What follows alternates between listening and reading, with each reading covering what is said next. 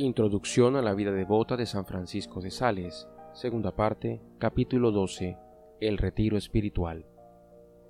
En este punto, amada Filotea, es donde deseo que sigas mi consejo, porque es aquí donde se encuentra uno de los recursos más seguros para tu aprovechamiento espiritual. Pon cuantas veces puedas durante el día tu espíritu en la presencia de Dios, por alguna de las cuatro maneras más arriba indicadas Considera lo que hace Dios y lo que haces tú, y verás cómo sus ojos te miran y están perpetuamente fijos en ti con un amor incomparable. Oh Dios, dirás, ¿por qué no te miro yo siempre como tú me miras a mí? ¿Por qué piensas en mí con tanta frecuencia y yo pienso tan poco en ti? ¿Dónde estamos, alma mía? Nuestra verdadera morada es Dios, ¿y dónde nos encontramos? Así como los pájaros tienen sus nidos en los árboles para retirarse a ellos cuando tienen necesidad, y los siervos sus escondrijos y sus defensas, donde se ocultan y se amparan, y donde toman el fresco de la sombra en el verano. De la misma manera, Filotea, nuestros corazones han de escoger cada día algún lugar en la cima del Calvario, en las llagas de nuestro Señor o en cualquiera otro sitio cercano a Él, donde guarecernos en toda clase de ocasiones, donde rehacernos y recrearnos en medio de las ocupaciones exteriores y para estar allí, como en una fortaleza, para defendernos contra las tentaciones. Bienaventurada el alma que podrá decir con verdad al Señor, Tú eres mi casa de refugio, mi firme defensa, mi techo contra la lluvia, mi sombra contra el calor.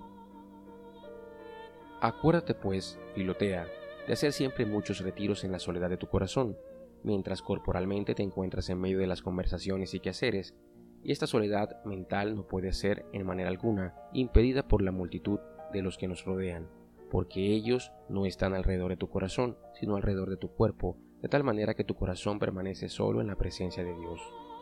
Es el ejercicio que practicaba David en medio de sus muchas ocupaciones, según lo afirma en muchos pasajes de sus salmos, como cuando dice, Oh Señor, yo siempre estoy contigo, veo siempre a mi Dios delante de mí, levanto mis ojos a ti, oh Dios mío, que habitas en los cielos.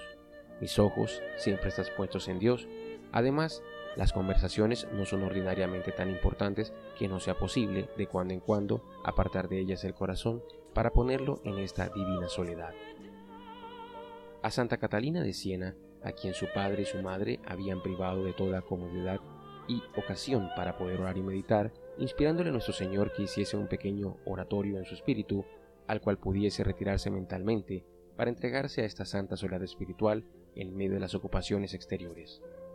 y desde entonces, cuando el mundo la acometía, no recibía de ello ninguna molestia, porque como ella misma decía, se encerraba en su celda interior, donde se consolaba con su celestial esposo. Así aconsejaba a sus hijos espirituales que edificasen una celda en su corazón y que se retirasen a ella.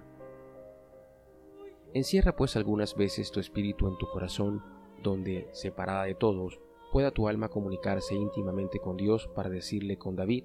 he estado en vela y me he hecho semejante al pelícano del desierto. Estoy como el búho o la lechuza en las hendiduras de la pared o como el ave solitaria en la techumbre. Estas palabras, aparte de su sentido literal, que demuestra cómo este gran rey se tomaba algunas horas para vivir en la soledad y entregarse a la contemplación de las cosas espirituales, nos muestran, en su sentido místico, tres excelentes lugares de retiro y como tres ermitas donde podemos ejercitar nuestra soledad, a imitación de nuestro Salvador, que en la cima del Calvario fue como el pelícano de la soledad, que con su sangre da vida a sus polluelos muertos. En su natividad, en un establo abandonado, fue como el búho en las hendiduras de la pared, lamentando y doliéndose de nuestras culpas y pecados, y el día de la ascensión fue como el ave solitaria que se retira y vuela hacia el cielo, que es como el techo del mundo. El bienaventurado Elciario conde de Arián, en Provenza, habiendo estado mucho tiempo ausente de su devota y casa delfina, recibió de ella un propio, que fue a enterarse de su salud, al cual respondió, Me encuentro muy bien, amada esposa, si quieres verme, búscame en la llaga del costado de nuestro dulce Jesús, pues es allí donde yo habito, y allí me encontrarás. En balde me buscarás en otra parte. He aquí un caballero cristiano de verdad.